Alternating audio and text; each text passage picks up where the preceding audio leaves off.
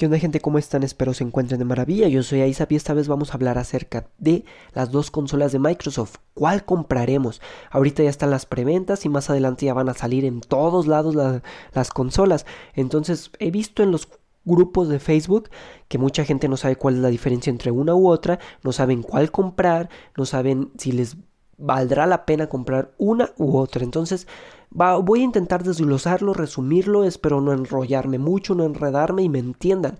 Vamos a iniciar con las series S. La series S es una consola menos potente que su hermana mayor.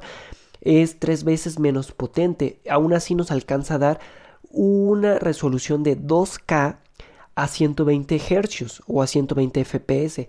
Va a tener solo 500 GB de almacenamiento y no va a tener eh, lector de disco, va a ser digital. Entonces, teniendo estos aspectos en cuenta, primero hay que ver que está enfocada para un gamer casual, para un consumidor casual, para aquella persona que solo juega dos, tres juegos, cuatro máximo, que la mayoría de sus juegos son multijugador, que no quiere lo máximo en, en gráficos, que no quiere lo máximo en, en movimiento de la, de la figura o de la pantalla, que serían los FPS, porque si bien te puede dar hasta 120 FPS, pero no todos los juegos los va a poder correr a esa velocidad. Sería absurdo pensar que esta consola, siendo tres veces menos potente que su hermana mayor, va a poder correrlos, ¿no? Entonces, algunos o la mayoría podrá ir a 120, a 80, a, a 100 FPS, pero no todos van a llegar a 120 y no todos van a llegar a los 2K, la mayoría de los juegos yo creo que va a estar como en los 1080.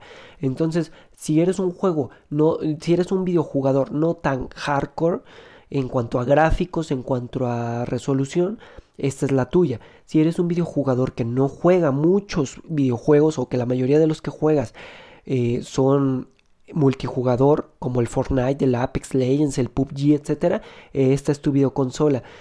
Si eres un videojugador que pues de algún modo su, aspecto económico, su, su, cartera, pues ahorita no está muy llena, que tiene problemas económicos, que no, o que no quieres simplemente gastar demasiado dinero en una consola, esta es tu consola porque va a ser muy barata. Si eres un videojugador que tiene una pantalla de que da resoluciones a 1080, máximo a 2K, esta es tu consola, o sea, porque eh, si quieres la consola más poderosa vas a tener que gastar en una pantalla más poderosa, más cara para poder sacarle provecho. Entonces, en, esto lo resumimos.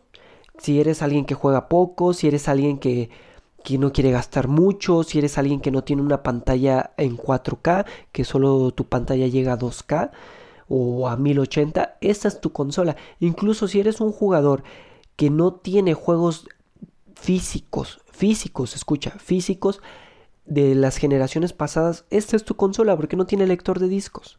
Entonces ya no te compliques, esta va a ser una excelente eh, opción para ti, va a tener grandes prestaciones y la vas a disfrutar muchísimo sin gastar tanto. Ahora vamos con la Xbox Series X, va a ser básicamente todo lo contrario de lo que ya dijimos, va a ser la más potente de todas las consolas del mundo y nos va a dar eh, pues resoluciones de 4K a 120 Hz que obviamente también no todos los juegos tal vez corran a 4K 120, pero esta va a buscar que la mayoría lo, haga. Y va a tener lectora de discos. Entonces, si eres un videojugador con dinero, con capacidad económica, eh, y que tiene una pantalla 4K, 4K reales, nativos, no, no rescalados, 4K reales y que corre a 120 Hz o 120 FPS, pues adelante, esta es tu consola. Si eres un videojugador que pues tiene la economía, quizá no tienes la pantalla ahorita, pero tienes la economía y la planeas comprar más adelante, planeas comprar tu pantalla de 4K 120, pues adelante, esta va a ser tu consola. Si eres un videojugador que tiene juegos físicos de generaciones pasadas de la Xbox normal, de la 360, de la One, esta la vas a disfrutar porque tiene lector de discos y va a tener la retrocompatibilidad. Entonces metes el disco y listo, ya no vas a tener que comprarlo en digital, ya no vas a tener que tenerlo guardado.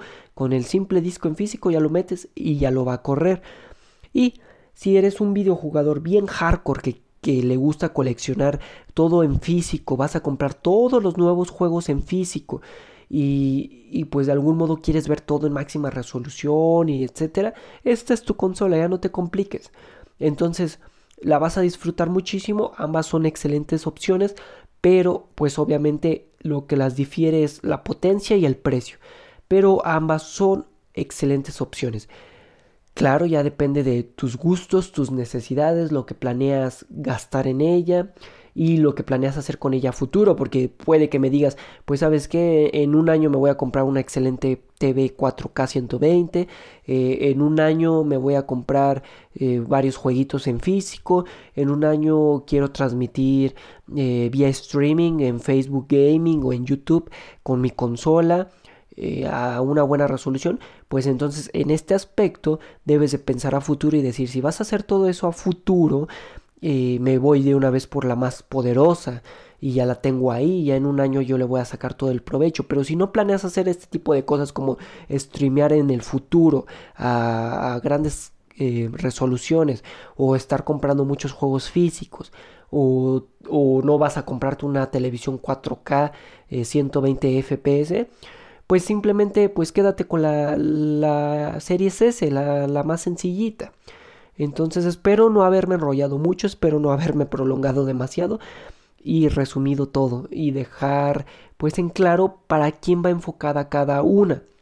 Incluso la serie C se puede ir enfocada a personas que solamente juegan en Game Pass porque pues no tiene lector de disco, todo va a ser digital en esta consola, puede que esté enfocada a gente que solo juegue en Game Pass y en Xcloud. Entonces también ahí piénsatelo. Si tú solo juegas en Game Pass, no te gusta comprar juegos, te la vives nada más pagando tu suscripción al Game Pass, la serie S sería excelente para ti. Entonces nos estamos viendo chicos. Hasta luego y los invito a seguirme en todas mis redes sociales. En Facebook me encuentran como ISAP TV, en Instagram como ISAP-TV y en las, en las plataformas de podcast como Anchor, Spotify, Google Podcast. Eh, me pueden encontrar como ISAP TV también. Entonces síganme, reproduzcan los podcasts, mándenme mensajito, los estamos viendo y hasta luego.